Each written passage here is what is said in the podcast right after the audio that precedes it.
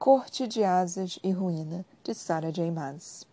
Em meio à guerra, é seu coração que enfrentará a mais árdua das batalhas. Para, ja para Josh e Annie. Um presente, todo ele. Rissand. Dois anos antes da muralha. O zumbido das moscas e os gritos dos sobreviventes tinham, havia muito, substituído o rufar dos tambores de guerra. O campo de batalha era agora uma vastidão de corpos emaranhados, humanos e féricos, interrompidos apenas pelo despontar de asas quebradas para o céu cinzento ou pelo volume esporádico de um cavalo morto. Com o calor, apesar da espessa cobertura das nuvens, o cheiro em breve ficará insuportável. Moscas dardejavam sobre olhares imóveis, focados no vazio. Não diferenciavam carne mortal da imortal. Abri caminho pela planície um dia gramada, observando as bandeiras semi-enterradas em lama e sangue. Precisei da maior parte da força que me restava para impedir as asas se arrastassem sobre cadáveres e armaduras. Meu próprio poder se esgotara muito antes do fim da carnificina. Tinha passado as últimas horas lutando como os mortais a meu lado, com espadas e punhos e força bruta, concentração irrefreável. Seguramos as linhas de frente contra as legiões de Ravenia, hora após hora, Mantivemos o fronte, como meu pai ordenou que eu fizesse, como eu sabia que deveria fazer. Hesitar ali teria sido o golpe mortal contra nossa resistência, já em frangalhos. A fortaleza que se erguia a minhas costas era valiosa demais para ser entregue aos legalistas, não apenas devido à localização do coração do continente, mas pelas provisões que abrigavam, pelas forjas que queimavam dia e noite na ala oeste, esforçando-se para abastecer nossas forças. A fumaça daquelas forjas agora se misturavam às piras que se inflamavam atrás de mim, conforme eu seguia, observando o rosto dos mortos. Fiz uma nota mental para enviar quaisquer soldados de estômago forte a fim de tomar as armas, independentemente do exército. A necessidade era desesperadora demais para nos incomodarmos com honra. Principalmente porque o outro lado não se importava com nada. Tão quieto. O campo de batalha estava tão quieto, comparado com o massacre e o caos que tinham finalmente cessado horas antes. O exército legalista batera em retirada em vez de se render, deixando seus mortos aos corvos. Dei a volta para um cavalo capão morto, os lindos olhos do animal ainda regalados de terror, moscas em crosta sobre o flanco ensanguentado. O cavaleiro estava retorcido sob o cavalo, a cabeça parcialmente decepada. Não por um golpe de espada. Não. Aquelas lacerações brutais eram de garras. Não cederiam facilmente. Os gênios e os territórios ávidos por humanos escravizados não perderiam aquela guerra, a não ser que não tivessem escolha. E mesmo então, havíamos aprendido do modo mais difícil, bem no início, que não tinham apreço pelos antigos rituais e regras de batalha. E quanto aos territórios féricos que lutavam ao lado dos guerreiros mortais, seríamos esmagados como vermes. Espantei uma mosca que me zumbia ao ouvido. Minha mão estava coberta de sangue seco, meu e de outrem. Sempre considerei a morte como um tipo de boas-vindas pacífico, uma cantiga doce e triste que me atrairia para o que quer que esperasse depois. Eu me agachei com a bota de armadura sobre o mastro da bandeira de um estandarte legalista, borrado com lama vermelha, o javali bordado contra o fundo esmeralda. Então me perguntava se a cantiga da morte não seria uma bela canção, mas sim o zumbido das moscas. Se moscas e vermes seriam as damas de companhia da morte. O campo de batalha se estendia pelo horizonte em todas as direções, exceto para a fortaleza em minhas costas. Por três dias o contivemos. Por três dias lutamos e morremos ali. Mas mantivemos a posição. De novo e de novo reuni humanos e féricos, mas recusei a deixar os legalistas passarem, mesmo quando atingiram nosso vulnerável flanco direito com novas tropas no segundo dia. Usei meu poder até não passar de fumaça nas veias. Então usei meu treinamento iliriano até que empunhar escudo e espada fosse tudo que eu soubesse fazer, tudo o que conseguisse fazer contra as hordas. Mas Liliana, meio destroçada, despontava de um aglomerado de cadáveres de grão-féricos, como se tivessem sido necessários todos os seis para derrubar o guerreiro, como se ele tivesse levado todos consigo. Minha pulsação atravessou meu corpo exaurido conforme eu jogava longe os cadáveres empilhados. Reforços haviam chegado ao alvorecer do terceiro e último dia, enviados por meu pai depois de minha súplica. Estava perdido demais na fúria da batalha para notar quem eram, além de uma unidade liriana, principalmente quando tantos empunhavam sifões. Mas desde as primeiras horas, quando nos salvaram e viraram a maré da batalha, não vi nenhum de meus irmãos entre os vivos. Não sabia se Cassian ou Asriel sequer haviam lutado na planície. O último era improvável, pois meu pai o mantinha por perto para espionar, mas Cassian... Cassin poderia ter sido reposicionado. Não duvidaria se meu pai o tivesse enviado para a unidade com maior probabilidade de ser massacrada. Como aquela tinha sido, praticamente deixando o campo de batalha mais cedo, mancando. Meus dedos doloridos e ensanguentados se enterraram em armadura amassada e carne suada e rígido quando afastei o último dos cadáveres de granoféricos empilhados sobre o soldado ariano caído. Os cabelos pretos, a pele marrom dourada, iguais aos de Cassian. Mas não era o rosto de Cassian, cinzento como a morte, que encarava o céu. Perdi o fôlego, meus pulmões ainda ardiam devido aos urros. Meus lábios estavam secos e rachados. Precisava de água. Urgentemente. Mas ali perto, outro par de asirianos despontava dos mortos empilhados. Tropecei, cambaleando à frente, a mente em algum lugar sombrio e silencioso enquanto ajustava o pescoço torcido para ver o rosto debaixo do elmo simples. Não era ele. Abri caminho entre os cadáveres até outro asiriano. E depois outro. E outro. Alguns eu conhecia. Outros não. Mesmo assim, o campo de batalha se estendia sob o céu. Quilômetro após quilômetro, um reino de mortos em putrefação. E mesmo assim, eu procurava.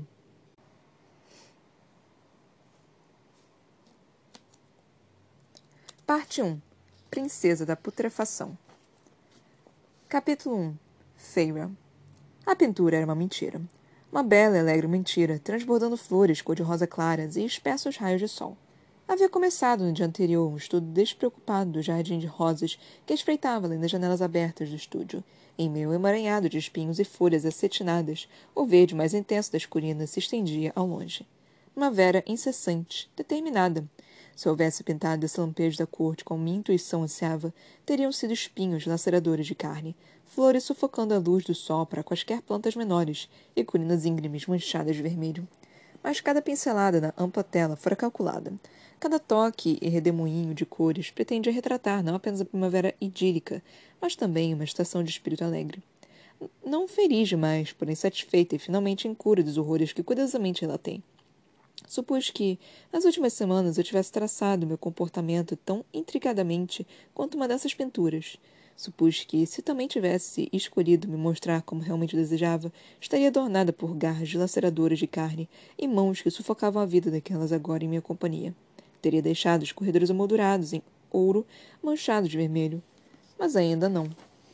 Ainda não, dizia a mim mesma, a cada pincelada, a cada movimento que tinha feito naquelas semanas. Vingança apressada não ajudava ninguém, ou nada, além de meu ódio fervilhante.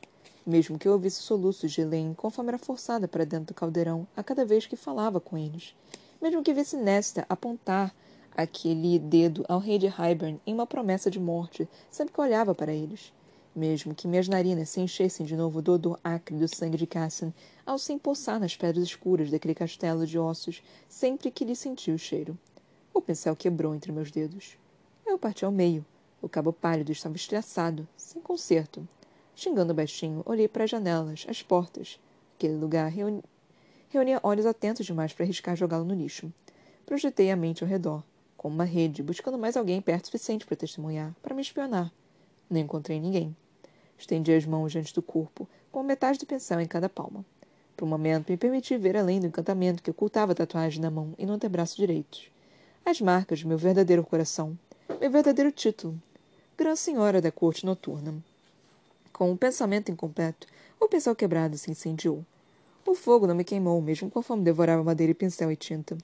Quando não passava de fumaça e cinzas, convidei um vento que as soprou de minhas palmas até as janelas abertas. Por precaução, conjurei uma brisa no jardim para rodopiar pelo quarto, limpando qualquer gravinha remanescente de fumaça, preenchendo o cômodo com um cheiro almiscarado e sufocante de rosas. Talvez, quando minha tarefa aqui estiver terminada, eu bote fogo nessa mansão também. Começando pelas rosas. Dois presentes se aproximando alertaram o fundo de minha mente, e peguei outro pincel, mergulhando na mistura mais próxima de tintas, e depois abaixei as armadilhas invisíveis e sombrias que ergueram em torno do quarto para me alertar a respeito de qualquer visitante. Eu trabalhava na forma como a luz do sol iluminava os delicados veios de uma pétala de rosa, tentando não pensar em como, certa vez, havia fazer o mesmo com as asas irianas, quando as portas se abriram. Fiz uma bela atuação a parecer perdida no trabalho, curvando os ombros levemente, inclinando a cabeça. E atuei melhor ainda ao olhar vagarosamente por cima do ombro, como se me afastar da pintura fosse uma, um verdadeiro esforço. Mas a batalha foi o sorriso que fosse a boca. Aos olhos, os verdadeiros delatores da natureza real de um sorriso. Eu tinha praticado no espelho, diversas e diversas vezes. Então, meus olhos facilmente se enrugaram quando lancei um sorriso submisso, porém feliz a Tamlin. A Lucien. Desculpe interromper. Disse Tamlin, observando meu rosto em busca de sinais das sombras em cujas garras me lembrava de ocasionalmente cair. Aquelas que eu empunhava para mantê-lo afastado quando o sol descia além das encostas. Mas achei que gostaria de se arrumar para a reunião. Então me obriguei a engolir em seco. Abaixei o pincel. Não passava da garota nervosa e insegura que fora havia muito tempo. Você conversou com Ayanfi? Ela virá mesmo? Não a vira ainda. A graça certotista que vendera minhas irmãs para Hybern, que nos vendera para Hybern. E mesmo que os relatórios confusos e breves de Rissand pelo laço da parceria tivessem apaziguado parte do meu pesar e meu terror, ela era responsável por aquilo, pelo que acontecera semana antes. Foi Lucian quem respondeu, observando minha pintura como se eu tivesse a prova que eu sabia que ele procurava. Sim, ela teve seus motivos. Estou disposta a explicá-los a você. Talvez explicasse também os motivos pelos quais colocava as mãos nos machos que bem quisesse, caso eles desejassem ou não. Os motivos por ter feito isso com Reese, com Lucian. Eu perguntava o que Lucian realmente achava daquilo.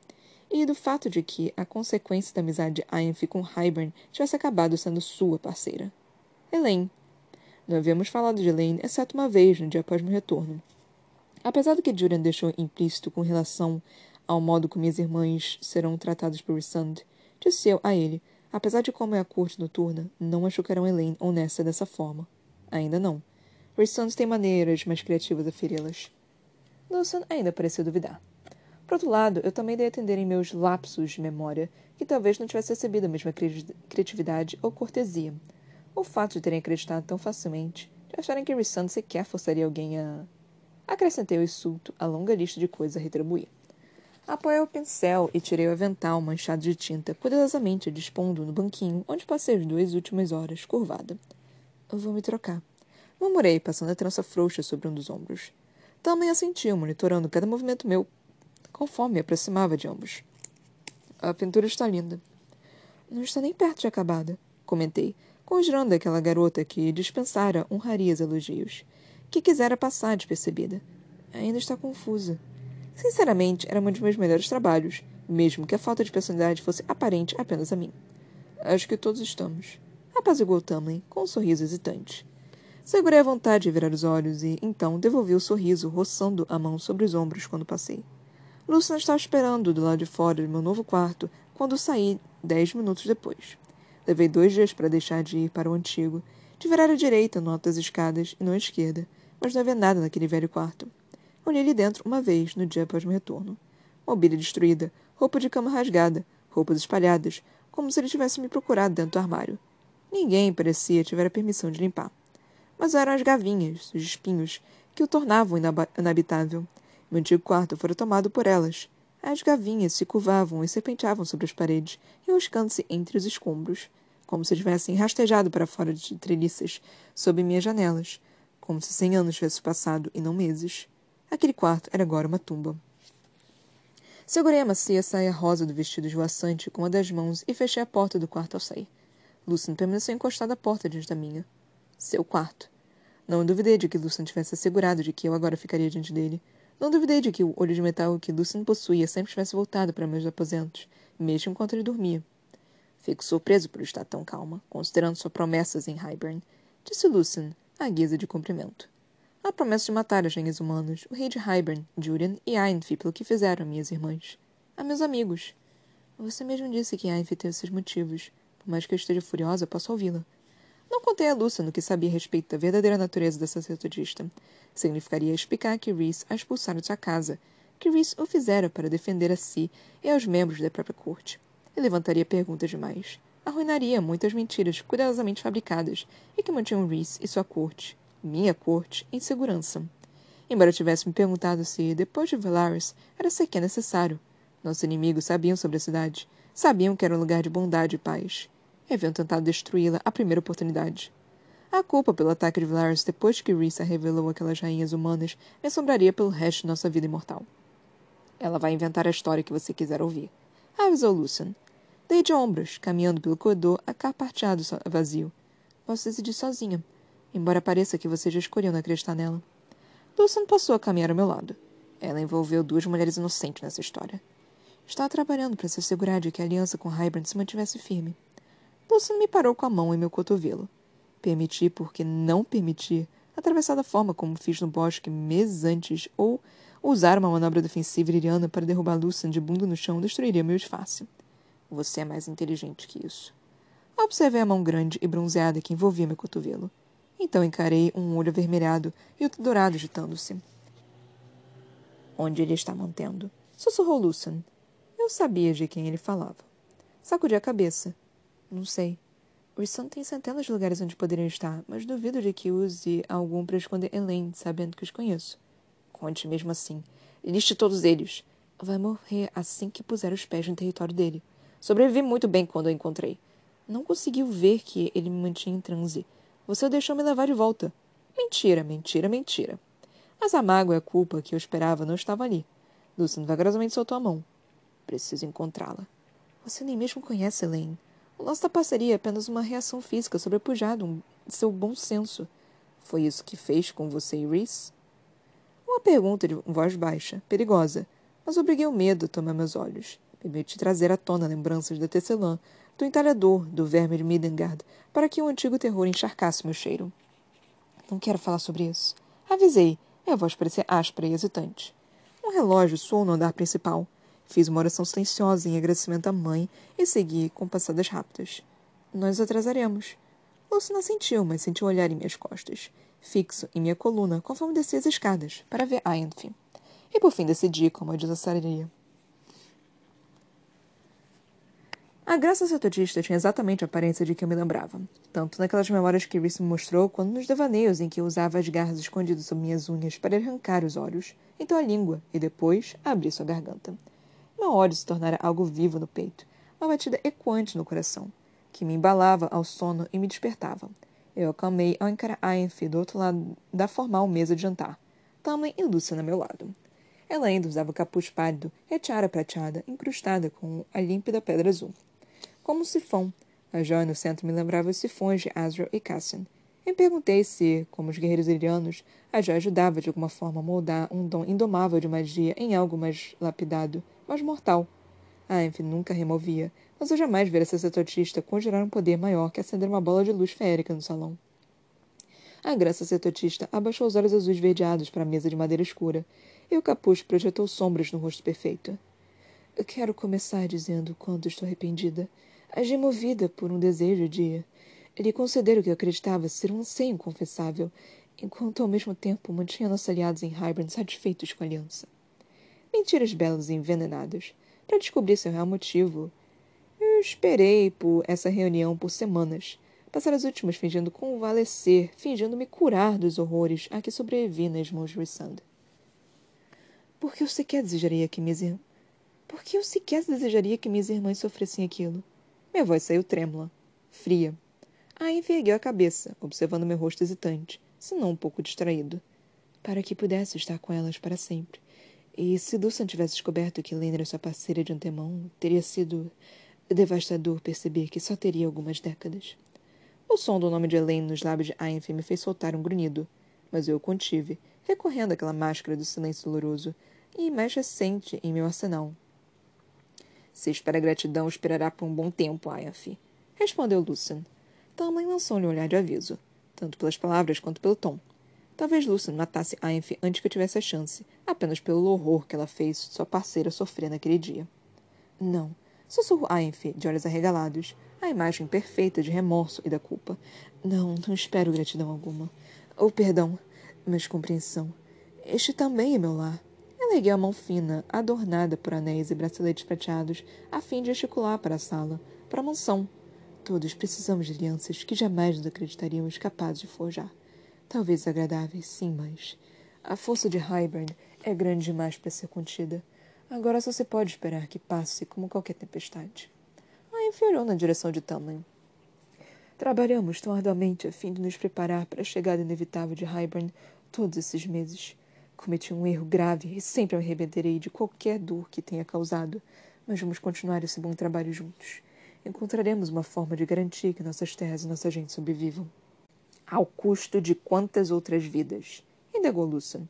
De novo aquele olhar de aviso de Tamlin. Mas Lucian o ignorou. O que vi em Highburn, falou Lucian, segurando os braços da cadeira com tanta força que a madeira entalhada rangeu. Qualquer promessa que ele tenha feito de paz e imunidade. Lucian hesitou, como se lembrasse de que Ainfi poderia muito bem dar aquela informação ao rei. Ele afrouxou a mão sobre a cadeira. Os longos dedos se flexionaram antes de se apoiarem nos braços novamente. Precisamos tomar cuidado. Tomaremos, prometeu Tamlin. Mas já concordamos com certas condições. Sacrifícios. Se nos separarmos agora, mesmo com Hybern como aliada, precisamos apresentar uma frente sólida. Juntos. Tamlin ainda confiava em Ivy. Ainda achava que ela simplesmente fizera uma escolha ruim. Não fazia ideia do que espreitava sobre a beleza, as roupas e os encantamentos devotos. Mas, por outro lado, a, a mesma cegueira o impedia de perceber o que espreitava sobre minha pele também. A fez outra reverência com a cabeça. Tentarei ser digna de meus amigos. Lucian pareceu tentar, com muito, muito afinco, não revirar os olhos. Todos tentaremos. Disse Tamlin, no entanto. Essa era a nova palavra preferida de Tamlin. Tentar. Apenas engoliu em seco, certificando-me de que Tamlin ouvisse, e assentiu lentamente, mantendo os olhos em Ainfe. Jamais faça algo assim de novo. A ordem de uma tola, uma que ela esperava que eu desse, pela rapidez com que assentiu. Lucian se acostou no assento, recusando-se a dizer mais. Mas Lucian está certo. Disparei, à imagem da preocupação. O que será do povo desta corte durante o conflito? Franzi a testa para Tamlin. Eles foram brutalizados por Amaranfa. Não tenho certeza de o quanto suportarão viver ao lado de Hybern. Já sofreram o suficiente. Tamlin contraiu o maxilar. Hybern prometeu que nosso povo permanecerá intocado e imperturbado. Nosso povo. Quase fiz uma careta, mesmo quando senti de novo, incompreensão. Foi parte do nosso acordo. Quando Tamlin vendeu Priffin inteira, vendeu tudo decente e bom em si mesmo para me recuperar. Nosso povo estará seguro quando Hybern chegar. Embora eu tenha enviado a mensagem de que famílias deveriam se realocar para o leste do território. Por enquanto. Que bom. Pelo menos ele considerava as vítimas potenciais. Pelo menos se importava com seu povo. Entendia que tipo de jogos gentios Hybern gostava de fazer e que poderia jurar uma coisa, mas queria dizer outra. Se já estava movendo aquele em maior risco durante o conflito para longe do caminho, tornava meu trabalho ali mais fácil. E o leste? Um trecho de informação que guardei. Se o leste era seguro, então o oeste Hybern de fato viria por aquela direção. Chegaria por ali. Talman suspirou. Isso me leva a outro motivo desta reunião. Eu me preparei, forçando uma expressão de curiosidade distraída, enquanto Tamlin afirmava. A primeira delegação de Hybern chega amanhã. A pele de Lucian palideceu. Tamlin acrescentou. Julian estará aqui no meio-dia.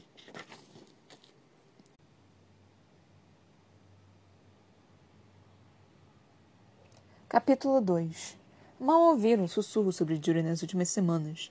Não viu o comandante humano ressuscitado desde aquela noite em Hybern. Jurin renascera por meio do caldeirão, usando os restos mortais pavorosos que Amaranfa guardou como troféus durante 500 anos. A alma está presa e consciente dentro do próprio olho, conservado por magia. Estava louco, havia ficado louco muito antes de o rei de Hybern tê-lo ressuscitado para que liderasse as rainhas humanas em um caminho de submissão ignorante. Tamlin e Lucian deveriam saber. Deveriam ter visto aquele brilho nos olhos de Julian. Mas eles também não pareciam se importar que o rei de Hybern possuísse o caldeirão. Que artefato fosse capaz de dividir aquele mundo em pedaços, começando com a muralha. A única coisa entre os exércitos féricos letais que se reuniam e as vulneráveis terras humanas abaixo. Não. Essa ameaça certamente não parecia manter Lucien ou Tamlin acordados à noite, ou impedi-los de convidar tais monstros para dentro de casa. Tamlin prometera, quando retornei, que eu seria incluído no planejamento em todas as reuniões, e foi fiar a palavra quando explicou que Julian chegaria em outros dois comandantes de Hybern, e que eu estaria presente quando isso acontecesse. De fato, desejava avaliar a muralha, testá-la em busca do ponto perfeito no qual atacar quando o caldeirão recuperasse a força.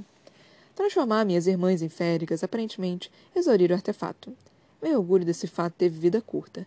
Minha primeira tarefa, descobrir onde planejavam atacar, e de quanto tempo o caldeirão precisaria para recuperar a força total. Depois, passar a informação para Rissand e os demais. Dei mais atenção às minhas roupas no dia seguinte, depois de dormir bem graças a um jantar com uma Ainf cheia de culpa, que se cedeu a bajular Lucian e eu. A sacerdotista aparentemente deseja esperar até que os comandantes Hybern estivessem acomodados antes de aparecer. Ela cantarolou algo a respeito de querer se assegurar de que teriam a chance de nos conhecer antes de se intrometer, mas olhar para Lucian me disse que ele e eu, pela primeira vez, concordávamos. Ainf provavelmente planejara algum tipo de entrada majestosa. Fazia pouca diferença para mim, para meus planos.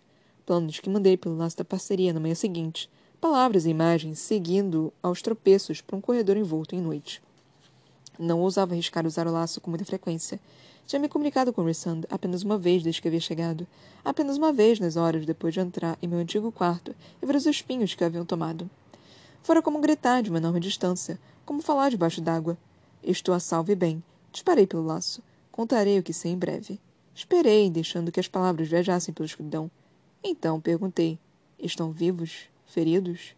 Não me lembrava de ser tão difícil de ouvir pelo laço entre nós, mesmo quando morava nesta mansão e Rissando utilizava para ver se eu ainda respirava, para certificar de que meu desespero não tinha me engolido por inteira. Mas as respostas de Rissando vieram um minuto depois. Amo você. Eles estão vivos. Estão se curando. Apenas isso, como se fosse tudo que ele conseguisse dizer. Caminhei de volta em meus novos aposentos, Tranquei a porta e envolvi o lugar inteiro em uma parede de ar espesso, a fim de evitar que qualquer cheiro de minhas lágrimas silenciosas escapassem enquanto me aninhei em um canto do banheiro.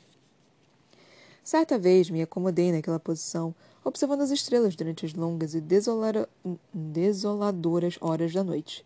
Agora observava o céu azul, sem nuvens, além da janela aberta. Ouvia os pássaros cantando uns para os outros e tinha vontade de rugir. Não ousara pedir mais detalhes sobre Cassian e Asriel, ou sobre minhas irmãs apavorada por saber o quanto tinha sido ruim, e o que eu faria se a cura não vingasse, o que eu lançaria sobre aquelas pessoas. Curando-se, vivos e curando-se.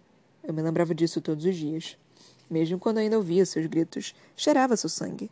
Mas não pedi por mais. Não arrisquei tocar o laço além daquela primeira vez. Não sabia se alguém podia monitorar tais coisas.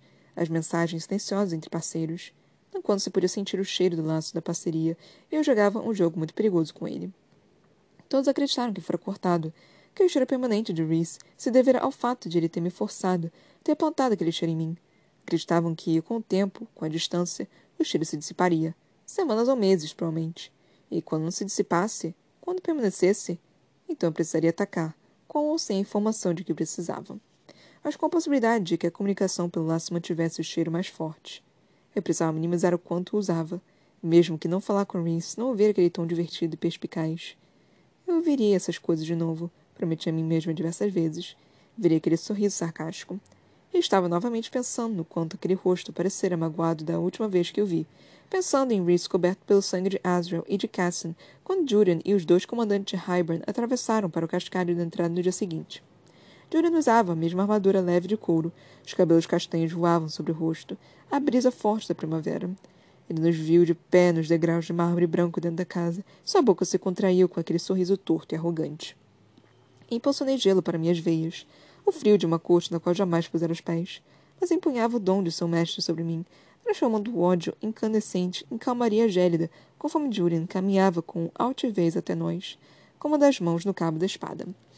Mas foram os dois comandantes, um macho, outro fêmea, que fizeram uma pontada de medo verdadeiro deslizar para meu coração. Tinha aparência de granféricos. A pele exibia o mesmo tom rosado e os cabelos traziam o mesmo tom de Nanquim, seu rei. Mas eram as expressões vazias, sem sentimentos, que capturavam a atenção. Uma falta de emoção aperfeiçoada por milênios de crueldade. Tamlin e Lucian ficaram rígidos quando Julian parou de, ao pé das escadas curvas da entrada. O comandante humano deu um risinho. Você está parecendo melhor que da última vez que a vi. Voltei meus olhos para os dele e não disse nada. Julian riu com escárnio e gesticulou para que os dois comandantes avançassem. Deixe-me apresentar Suas Altezas Príncipe Dagdan e a Princesa Branagh, sobrinho e sobrinha do rei de Hybern. Gêmeos. Talvez ligados pelo poder e por laços mentais também. Talmãe pareceu se lembrar de que aqueles eram agora seus aliados e marchou escada abaixo. Lúcia nos seguiu. Ele nos entregou. Entregou Priffin. Por mim. Para me recuperar. Fumaça esprelou dentro de minha boca, Desejei que o gelo a preenchesse de novo. Tamlin inclinou a cabeça para o príncipe e a princesa. Bem-vindos ao meu lar. Preparamos quartos para todos vocês. Meu irmão e eu ocuparemos um quarto juntos, disse a princesa. A voz era enganosamente leve, quase de uma garota. A total falta de sentimentos e a completa autoridade eram tudo menos isso. Eu praticamente conseguia sentir a observação irônica que fervilhava dentro de Lucian. Mas desci um degrau e falei, numa papel de senhora da casa, que aquelas pessoas que também certa vez esperavam me ver alegremente preencher. Podemos facilitar fazer os ajustes necessários. O olho de metal de Lucian se virou e sempre cerrou para mim, mas mantive o rosto impassível quando fiz uma reverência para eles. Para meus inimigos. qual de meus amigos os enfrentaria no campo de batalha? Será que Cassan e Azrael já estariam bem o bastante para lutar? Ou sequer empunhar uma espada? Não me permiti pensar nisso, em como Cassan tinha gritado quando suas asas foram destroçadas. A princesa Branna me observou, o vestido cor-de-rosa, os cabelos que Alice tinha cachado e trançado no alto da cabeça, formando uma tiara as pérolas de um rosa pálido nas orelhas. Um pacote inofensivo e adorável, perfeito para um grão-senhor montasse sempre que quisesse. O lábio de Branna se retraiu quando ela olhou para o irmão, o príncipe pensou mesmo, a julgar pelo riso de Scar em resposta. Tamlin grunhiu baixinho o aviso. Se já terminaram de olhar para ela, talvez possamos tratar dos negócios entre nós. Jordan soltou uma risadinha baixa e subiu as escadas sem ter recebido licença para fazê-lo. Estão curiosos. Lucian se enrijeceu diante da falta de decerto diante das palavras. Não é todo século que a contestação da posse de uma fêmea inicia uma guerra. Principalmente uma fêmea com tais talentos. Apenas girei sobre um dos calcanhares e segui degraus acima. Talvez se você tivesse se incomodado em ir à guerra por Miriam, ela não o teria deixado pelo príncipe Draken. Um tremor pareceu percorrer Julian. Tamlin e Lucian ficaram tensos às minhas costas, divididos entre monitorar nossa conversa e escoltar os dois membros da realeza de Hybern para dentro da casa. Devido à minha explicação de que Azrael e sua rede de espiões eram bem treinados, tínhamos pensado quaisquer criados necessários, cautelosos a respeito de ouvidos e olhos à espreita. Apenas os de maior confiança permaneciam. É óbvio que me esqueci de mencionar que Azrael chamara os próprios espiões de volta semanas antes, pois a informação não valia o custo de suas vidas, ou que servia meus propósitos ter menos pessoas me observando. Juran parou no alto das escadas, o rosto parecendo uma máscara de morte cruel conforme eu tomei os últimos degraus até ele. Cuidado com o que diz, menina. Sorri, passando alegremente por Juran. Ou o quê? Vai me jogar no caldeirão? Caminhei por entre as portas de entrada, desviando da mesa no hall, seu alto vaso de flores se curvando para encontrar a luxo de cristal.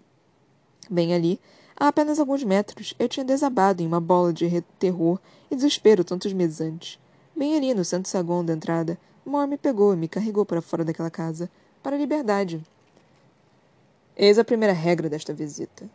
Eis a primeira regra dessa visita. Avisei Jordan, por cima do ombro, conforme segui para a sala de jantar, onde o almoço esperava. Não me ameace em minha casa. A imposição, eu soube um momento depois, deu certo. Não com Julian, que me olhou com ódio conforme tomou seu lugar à mesa. Mas com Tamlin, que acariciou minha bochecha com o dorso de um dedo quando passou, alheio ao meu cuidado na escolha das palavras, a como armei para que Julian me servisse a oportunidade em uma bandeja. Esse era meu primeiro passo, fazer Tamlin acreditar, acreditar de verdade que eu o amava, e também aquele lugar, todos ali, para que não suspeitasse quando eu voltasse uns contra os outros. O príncipe Dagdan cedia a todos os desejos e ordens da irmã gêmea, como se fosse a lâmina que ela empunhava para cortar o mundo. Dagdan lhe servia as bebidas, cheirando-as primeiro, selecionava os melhores cortes de carne das bandejas e os arrumava ordenada ordenadamente no prato dela. Sempre deixava a irmã responder, e nunca sequer olhava para Brana com dúvida nos olhos. Uma alma em dois corpos. E pela forma como se olhavam em conversa silenciosa, me perguntei se talvez não seriam talvez como eu. Daemati. Meus escudos mentais eram uma parede adamantina preta desde que tinha chegado, mas enquanto comíamos, com trecho de silêncio se estendendo mais que conversas, me peguei verificando diversas vezes. Partiremos para Molhara amanhã, dizia Branham para Tamlin. Mais uma ordem que um pedido. Julia nos acompanhará. Requisitamos o uso de sentinelas que saibam onde estão os buracos. Ao pensar neles tão próximos de terras humanas, mas minhas irmãs não estavam em casa. Não, minhas irmãs estavam em algum lugar no amplo território de minha corte, protegidas por meus amigos. Mesmo que meu pai retornasse da viagem de negócios ao continente em um ou dois meses, ainda não tinha decidido como contaria ele. Lucian e eu podemos escoltá-los, sugeri. Tamlin virou a cabeça para mim. Esperei pela recusão, pela proibição. Mas pareceu que o grão-senhor tinha de fato aprendido a lição. Estava de fato disposto a tentar, quando semente apontou para Lucian. Meu emissário conhece a muralha tão bem quanto qualquer sentinela. Você está permitindo. Está racionalmente permitindo que derrubem a muralha e caçem humanos do outro lado. As palavras se enroscaram e chiaram de minha, de minha boca. Mas me obriguei a enviar a Tamlin um aceno lento, talvez levemente insatisfeito. Ele sabia que eu jamais ficaria feliz com aquilo. A garota que Tamlin acreditava lhe ter tido devolvido sempre procuraria proteger a mortal terra natal. No entanto, julgou que eu suportaria aquilo por ele. Por nós, que Hybern não se banquetearia com humanos depois que a muralha caísse, que simplesmente os absorveríamos em nosso território. Partiremos depois do café da manhã, avisei a princesa. Acrescentei a Tamlin, com algumas sentinelas também. Seus ombros relaxaram ao ouvir isso. Eu perguntei se Tamlin soubera como eu havia defendido Velaris, como protegi o arco-íris contra uma legião de bestas feito do Ator, como eu matara o Ator, brutal e cruelmente, porque ele fizera, com a, fizera a mim e a meus amigos. Duran observou Lucian com a fraqueza de um guerreiro. Sempre me perguntei quem fez esse olho depois que ela arrancou. Não falamos de Amaranfa aqui. Jamais permitimos sua presença nesta casa. Isso me sufocou durante aqueles meses em que morei na mansão depois de sob a montanha. Me matou dia após dia ter de abafar bem no fundo aqueles medos e a dor.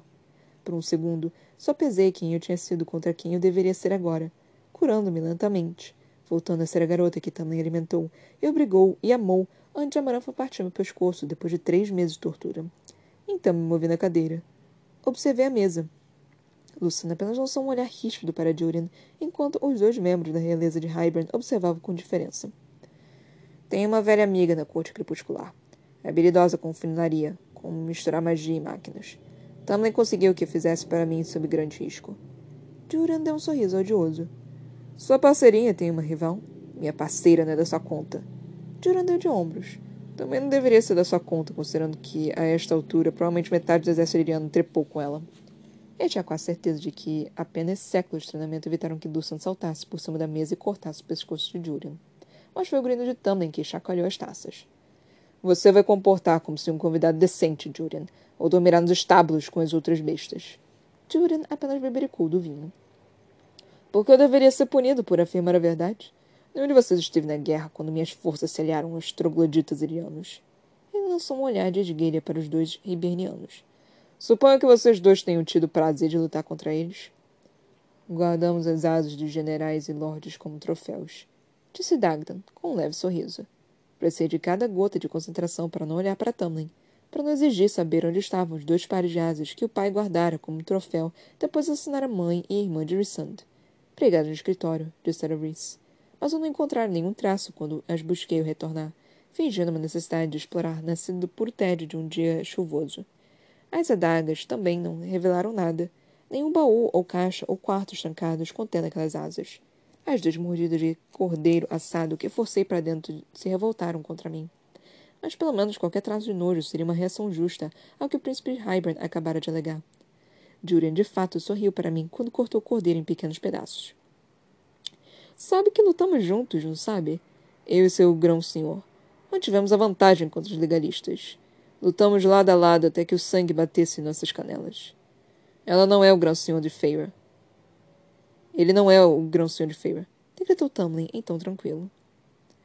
Ele deve ter contado onde escondeu Miriam e Dracon. Apenas um Ronald Julian para mim. Estão mortos. Falei simplesmente. O caldeirão diz o contrário. Medo gélido se acomodou em meu estômago.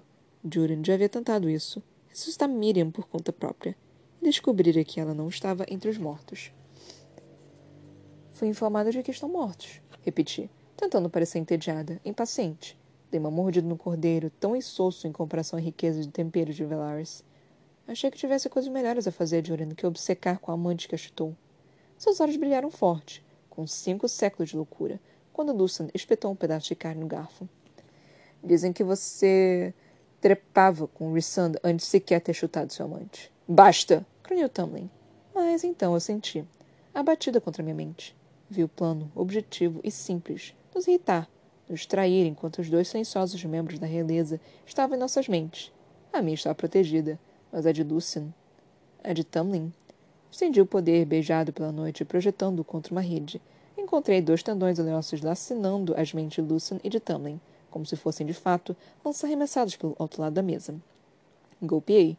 Dagdan e Brannan se sobressaltaram dos assentos, como se eu tivesse desgolpeado fisicamente enquanto os poderes chocaram contra uma barreira de adamantino preto em torno das mentes de Lucian e de Tamlin.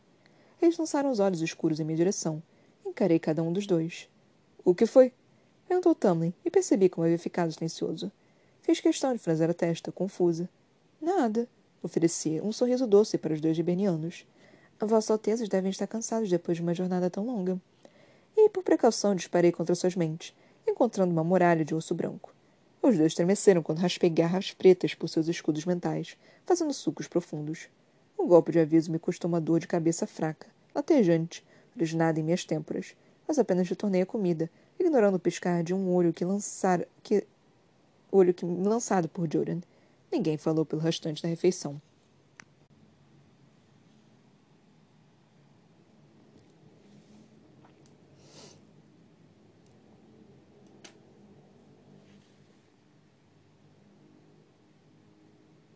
Ok, terminamos o último.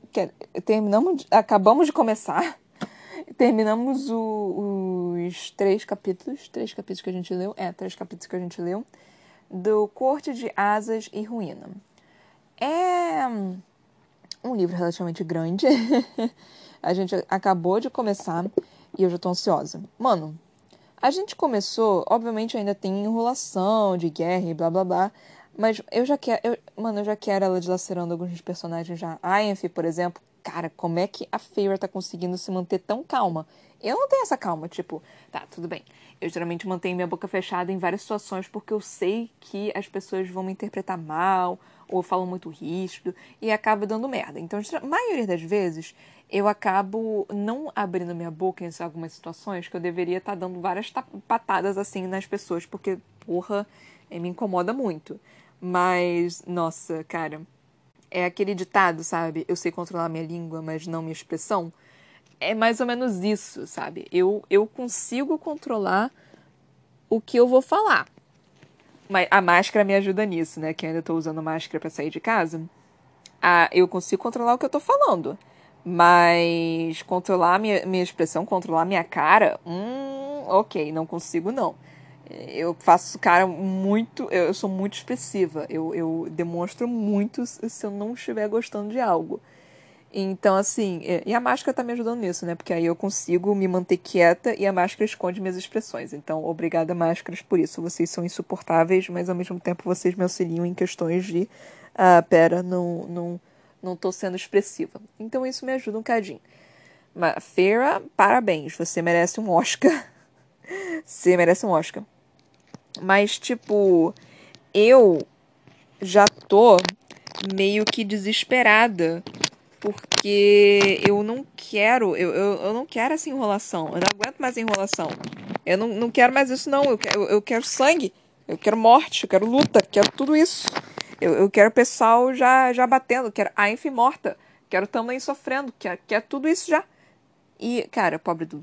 Gente, eu ainda gosto do Lucian.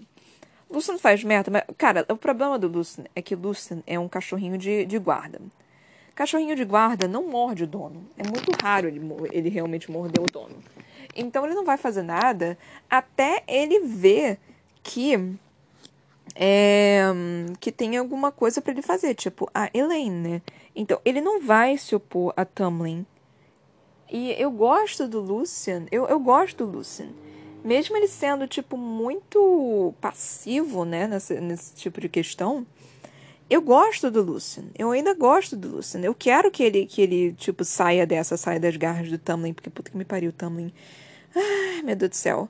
Ele. Eu não sei, tipo, eu odeio ele, mas ao mesmo tempo eu não odeio ele, porque eu entendo o que ele tá querendo fazer, mas é tão errado o que ele tá querendo fazer. Ele é aquele tipo de vilão que você. que ele não é exatamente um vilão que você só olha e fica tipo, cara.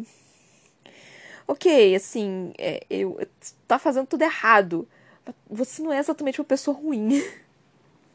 é, é mais ou menos isso. Tipo, em Avatar, a Lenda de Korra, todos os vilões de Avatar. É, Avatar, Avatar na Lenda de Korra, é, eles eram vilões, sim, claro. Mas eles tinham visões de mundo diferentes. Eles acreditavam que o mundo que eles estavam naquele momento não era o correto. Eles queriam mudar aquele atual mundo. Então, tipo, mesmo sendo assim, querendo acabar com tudo, querendo é, matar algumas pessoas, querendo fa fazer um bando de coisa errada, é tipo, não era exatamente completamente errado, porque eram apenas o que eles acreditavam. Eles realmente acreditavam que eles estavam fazendo certo.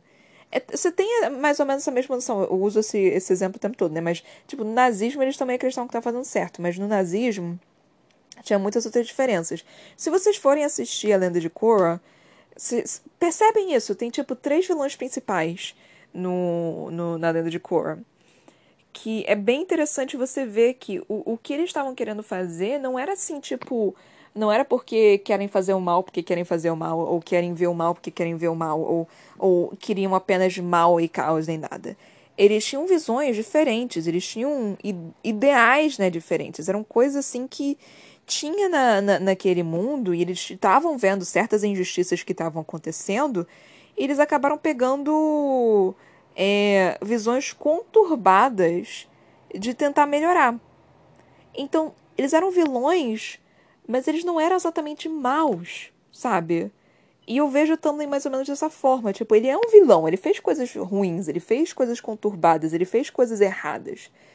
Mas eu não acredito que ele seja uma pessoa ruim. Então, eu vou continuar. Eh, deve ter algumas pessoas me xingando até hoje, assim, pra eu estar tá tentando defender o Tannen. Mas é diferente, tipo, do Rei de Hybern, por exemplo. O Rei de Hybern aparentemente só quer o caos. Eu vou usar outro exemplo. Que, tipo, eu vi isso em um filme. Qual foi o nome do filme? Cara, aquele filme me destroçou por dentro. Sete anos de escravidão? 15 anos de escravidão? 20 anos de escravidão? Alguma coisa assim. É, é aquele filme do, do cara que, tipo. A história basicamente é um homem negro em 1800, morando nos Estados Unidos. Um homem negro livre que foi sequestrado para ser vendido. Ele era um homem negro livre, né? Então, tipo, ele tinha trabalho, ele tinha tudo. Aí ele foi sequestrado e vendido, porque ainda existia escravidão naquela época. Então, ele foi sequestrado e vendido como escravo. Então, ele viveu muitos anos, acho que 15 anos, 20 anos, alguma coisa disso, como um escravo. Nossa, terrível, terrível, terrível filme. Tipo, aquele filme te destroça por dentro. É tipo, é terrível e maravilhoso ao mesmo tempo, né? Porque aquele filme, assim, é fantástico, é belíssimo, mas, meu Deus, o sofrimento. Aí o que acontece? Tem um personagem que ele vai e compra os escravos, né? Tipo, ele tem escravos. Mas ele não é necessariamente ruim. Assim, ele tratava os escravos. Eram escravos, obviamente, você tinha lá as pessoas negras e tudo mais.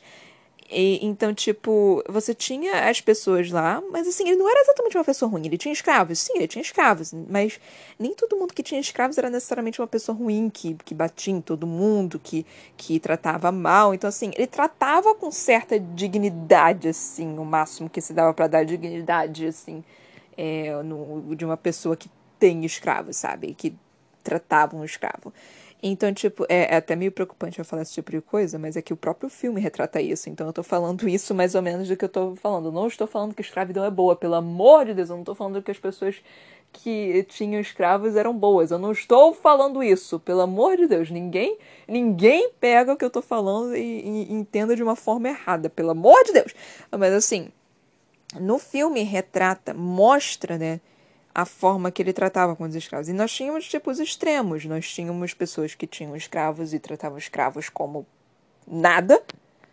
E nós tínhamos algumas pessoas que tinham escravos e tratavam escravos de forma um pouco mais decente. Mas ainda eram escravos. Então, assim, não tinham direitos, não tinham nada. Eram escravos. Eram algo. Não, não eram pessoas. Eram mercadoria. Eram carne, assim. Eram gado. Então, tipo, mas ao mesmo tempo dava para ver que aquele homem é, que, que eu estou falando que não é ruim, ele não era uma pessoa ruim, sabe? Era o que tinha, era o que era, assim. É, é, meio, é muito complicado você tentar defender esse tipo de coisa, né? Assim, quando, quando...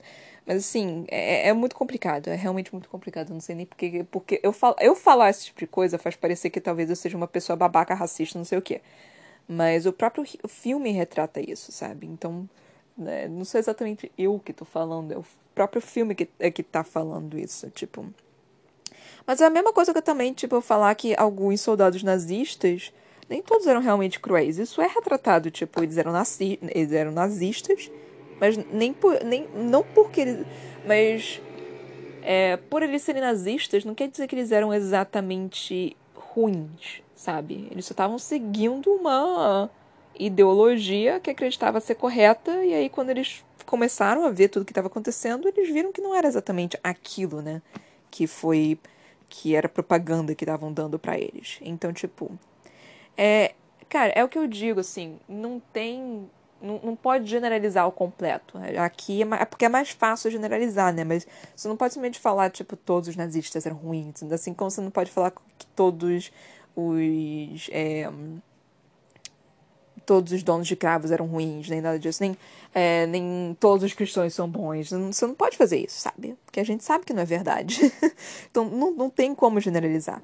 Então, mas a gente acredita muito nisso, né? Então quando a gente pega um exemplozinho e fala, tipo, não, aí já começa a ficar tipo, oh meu Deus. E tudo isso só pra falar que o Tumblr não é ruim. Ai, Deus. É, de novo, assim, eu acho que o Tumblr é mais humano que qualquer outro. Mas ele é muito mais. É... Assim, o Tumblr é um personagem do qual eu não. Eu, eu, nesse atual momento, não gosto. Eu não acho que ele é uma, um personagem. Assim. decente, digamos assim. Eu acho que ele merece sofrer um pouquinho por todas as merdas que ele fez. Mas ao mesmo tempo, eu não acho que não tem salvação para ele. Então é essa questão que eu tenho com, com o Tumblr. Eu acho que ele tem que sofrer sim, eu acho que ele tem que pagar, eu acho que ele tem que. É, é, é, ele tem que sofrer um cadinho, esse filho da puta. Mas nem por isso. Eu acho que ele não deveria morrer. Eu não quero a morte dele. Eu quero que ele sofra um cadinho e ele perceba o que está acontecendo. O Tumblr é. Ai, é.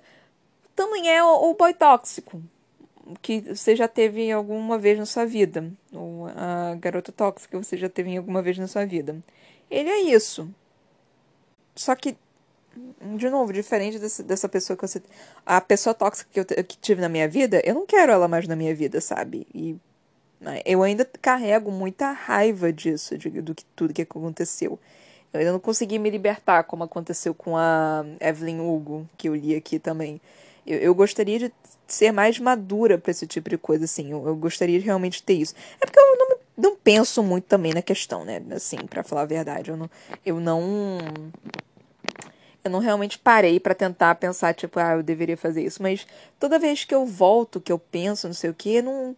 Tem, tem ainda muita raiva, tem ainda muito rancor guardado, mas não é algo do qual eu gostaria de, sei lá, atuar naquilo. Eu tive chances de poder foder com a vida dele. Eu tive algumas chances de foder com a vida do garota. Mas eu resolvi não fazer. Mas enfim. É, tentei ser a pessoa maior, né? tentei ser mais mais madura nessa questão. Né? Às vezes eu me pergunto se eu realmente deveria ter feito isso ou se eu deveria ter partido para vingança. cada pessoa é cada pessoa, né? Cada um pensa de uma forma. Eu não posso realmente dizer se é certo ou se é errado. Eu tenho um amigo que ele tá na que ele passou por isso e ele tá na fase de querer vingança. Só que na questão dele é muito mais complexa do qual não vou falar aqui porque assim, é, é a vida dele, não vou falar. Então tem, tem uma diferença muito grande entre é, a minha e a dele. A situação dele foi muito mais complexa do, a minha, do que a minha. Tipo, são níveis diferentes de complexidade, assim. a minha, obviamente, não foi, não foi das melhores, mas assim, a dele também não foi. Mas são, são, são coisas completamente diferentes. Foram iguais em muitos termos, mas muito diferentes em outros. Mas enfim. Aí. É, nossa, que raiva que eu senti durante todo esse processo. Eu só tava querendo que a, que a Fear basicamente só soltasse todo o poder dela e, e queimasse tudo. Uma coisa que talvez ninguém esteja pensando, nem a Fear, nem o Reese, nem ninguém, é tipo, tá, também merece sofrer. Tá, a Enfim merece morrer. Tá, a casa devia pegar fogo e queimar e tudo. Mas e o resto da corte? E o resto do, do, de todo mundo ali dentro? Tipo, você, a, a Feyre quer acabar com, com todo mundo dali dentro também, também, porque às vezes ela fala, tipo, ela tá falando em proteger e blá blá blá, mas às vezes ela fala e eu fico pensando, mano, se acabar com a corte primaveril, pra onde é que vai todo mundo? Pra onde é que vai o resto das pessoas? O que, que acontece? Tipo, porque eu não, não sei o que, que vai acontecer. Então, tipo, eu não sei exatamente o que, que vai acontecer, o, qual é o plano aqui de tipo, não, vamos, vamos acabar com a corte primaveril. Tá, pra onde é que esse povo todo vai? vai, vai pra onde? E, então, é, esse, é, essa é uma dúvida que eu tenho. É, o que, que a Feyre vai fazer com o restante do povo? Tipo, eles precisam de proteção de alguém, né? Então eles vão tentar buscar briga em outras cortes. O que, que vai rolar aqui? Alguém tem, alguém tem algum plano?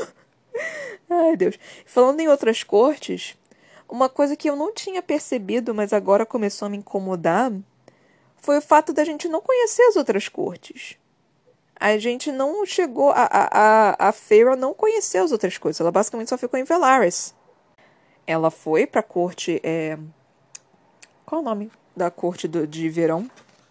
Que é estival. Ela foi pra corte estival. Basicamente, ela, só, ela conheceu três cortes, né? Foi a estival, a noturna e a primaveril. E eu, honestamente, eu senti falta dela conhecer as outras cortes. Eu gostaria que ela tivesse conhecido as outras cortes, tipo nos outros livros. É, eu, eu, eu teria gostado dela ter conhecido as, as outras. Eu não sabia que eu tinha sentido falta disso até ela falar de, ah, eu coloquei gelo em minhas veias de uma corte que eu não tinha nem visitado. Quando ela falou isso, eu fiquei, ah, é verdade, ela não visitou a corte é, outono invernal é, a corte inverno. Teria sido interessante se ela tivesse ido visitar as outras cortes. Eu, eu, eu teria gostado, achado interessante ter visto isso. E nós também tivemos um capítulo meio que, que extra, digamos assim, com Sarah J. Maas nunca é extra de verdade, né? Que foi o Resund, é, dois anos antes da, da muralha, né? É, ser, ser feita. Com o Resund batalhando. Eu achei essa parte meio que eu lendo, eu fiquei, tipo, meio que triste pelo Reese, né? Porque ele procurando Cassian desesperadamente e tudo. Mas ao mesmo tempo, eu não entendi exatamente por que, que esse capítulo foi colocado. Mas como é Sarah J. Maas, eu sei que deve ter um motivo por trás. Alguma, alguma coisinha deve estar tá ali. Só que eu não sei o que, que é. E eu gostaria de saber o que, que é. Eu tô, tô atenta a isso para saber o que porra é. Mas eu quero que a Anne morra. E eu gostaria também que a Feira confiasse um pouquinho mais no Lucian, mas eu entendo que ela não esteja confiando por causa de tudo que aconteceu. O que é uma pena, porque eu realmente gosto do Lucian, sabe? Lucian é aquele cachorrinho que você, tipo, que hum, tá, tá meio que perdido, não sabe muito bem o que fazer. Eu gosto do Lucian, cara. É, ele é meio que um personagem meio. Hum, perdido, né? Tipo.